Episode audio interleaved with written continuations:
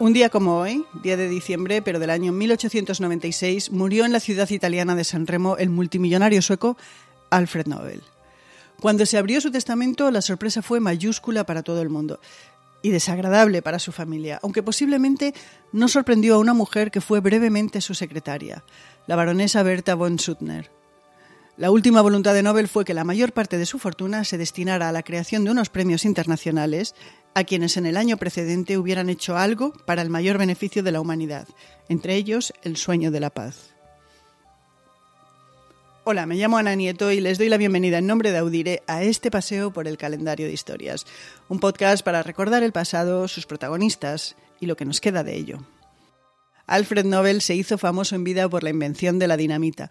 Fue una de sus más de 350 patentes registradas, la mayoría en el campo de los explosivos y los detonadores, aunque el nombre de Nobel también está tras otros inventos como por ejemplo la seda artificial.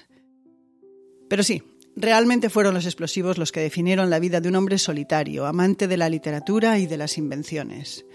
Sus intereses se definieron en su juventud. Su padre, Immanuel Nobel, le enseñó los fundamentos de ingeniería y a los 16 años ya se manejaba con soltura en la ciencia de la química. Además, hablaba, por supuesto, sueco, pero también inglés, francés, alemán y ruso. Después de fracasar en varios proyectos empresariales en Suecia, su padre se trasladó a San Petersburgo, donde por fin prosperó fabricando explosivos y herramientas. Con la nueva fortuna, Alfred pudo estudiar en París y trabajar varios años en Estados Unidos antes de volver a trabajar con su padre a Rusia, suministrando equipamiento militar para la guerra de Crimea. Tras la guerra, la empresa de su padre entró en bancarrota y padre e hijo volvieron a Suecia. Sus hermanos se quedaron en Rusia, donde hicieron fortuna por su cuenta con la exploración de petróleo. De nuevo en Suecia, Alfred empezó a investigar explosivos y detonadores, además de producirlos. Al final de su vida tenía 90 fábricas y había fundado el primer holding de empresas internacional, la Dynamite Trust Company. Los explosivos se usaban en obras civiles, pero también en guerras. Y todo ello le hizo una persona muy, muy rica. Se cuenta que decidió cambiar por última vez su testamento cuando un periódico francés publicó por error el obituario de Alfred en vez del de su hermano, Ludwig, que era el que había fallecido. El titular del obituario no era ambiguo. El mercader de la muerte ha muerto.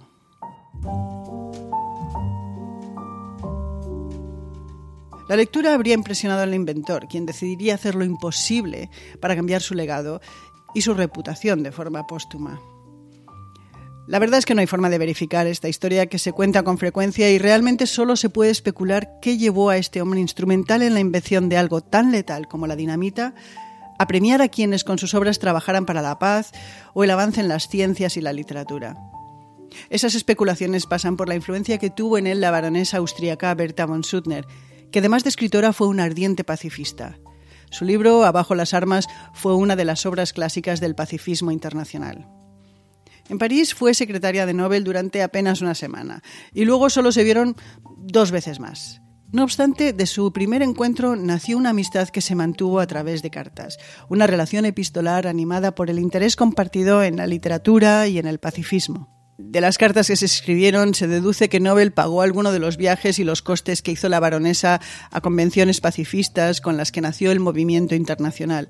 También apoyó monetariamente la Austrian Peace Society, creada por ella, aunque no confiaba en la opinión pública, sino en lo que hacían realmente los gobiernos. Creía que eran ellos los que tenían que trabajar en aras de la paz. La última de las tres veces que se vieron, Nobel fue a Suiza para oír lo que la baronesa tenía que decir del Congreso Internacional de la Paz de Berna. Tras él le dijo que quizás sus factorías pusieran fin a la guerra antes que los congresos. Su cita fue, el día en el que los ejércitos sean capaces de acabar los unos con los otros en un segundo, Todas las naciones civilizadas se darán cuenta de ello con horror y disolverán sus tropas.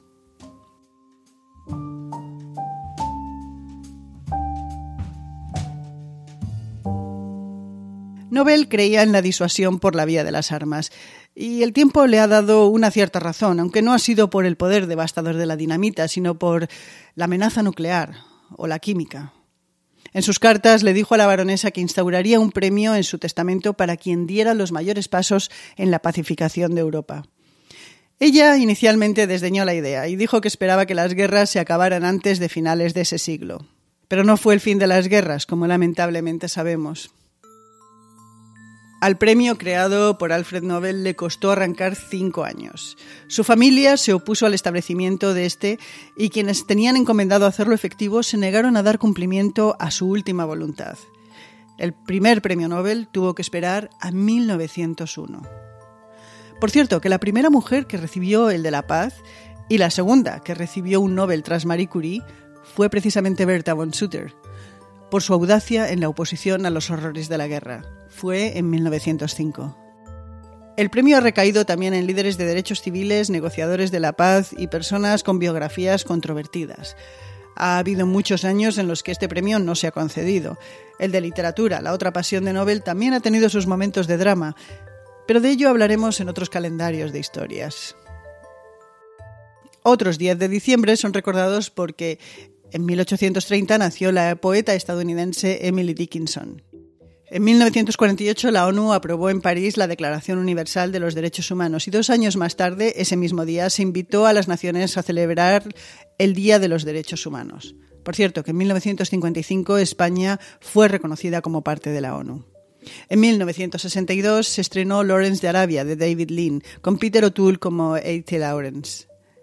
En 1971 Pablo Neruda recibió el Nobel de Literatura y en 1983 el gobierno de Raúl Alfonsín asumió el poder y terminó con él el proceso en Argentina de reorganización nacional, que se inició con una dictadura que comenzó con un golpe de Estado en 1976.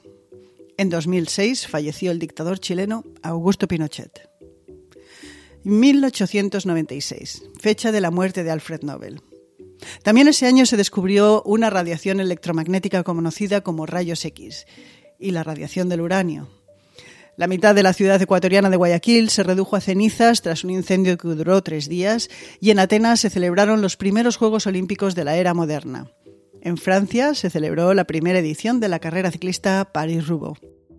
Y acabamos con una cita de Alfred Nobel. El respeto que se tiene uno mismo sin el respeto de los otros es como una joya que no aguanta la luz del día. Esto ha sido Calendario de Historias por hoy. Esperamos volverles a acompañar mañana.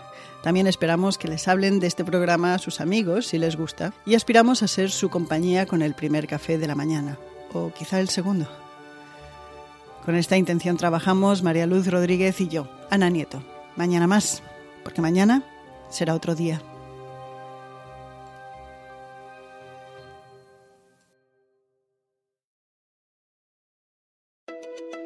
One day in the metaverse, doctors will practice high risk surgeries as many times as needed before operating on real patients. Education will be more immersive, allowing art students in Ohio to visit museums across the world without a plane ticket, and giving science students in Florida the opportunity to sail through Saturn's rings. The metaverse will also transform workplace training Imagine a world where engineers can disassemble and reassemble engines thousands of times without wasting materials, or where aspiring city planners can build hundreds of cities before a single real building is ever constructed. The metaverse may be virtual, but the impact will be real. Learn more about what Meta is building for the metaverse at meta.com slash metaverse impact.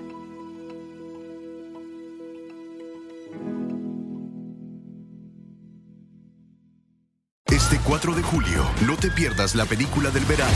Are you ready? Damn right. Top Gun Maverick es una de las mejores películas jamás hecha. Disfrútala en la pantalla más grande que puedas. You got yourself a deal. Tom Cruise, Top Gun Maverick, clasificada PG-13.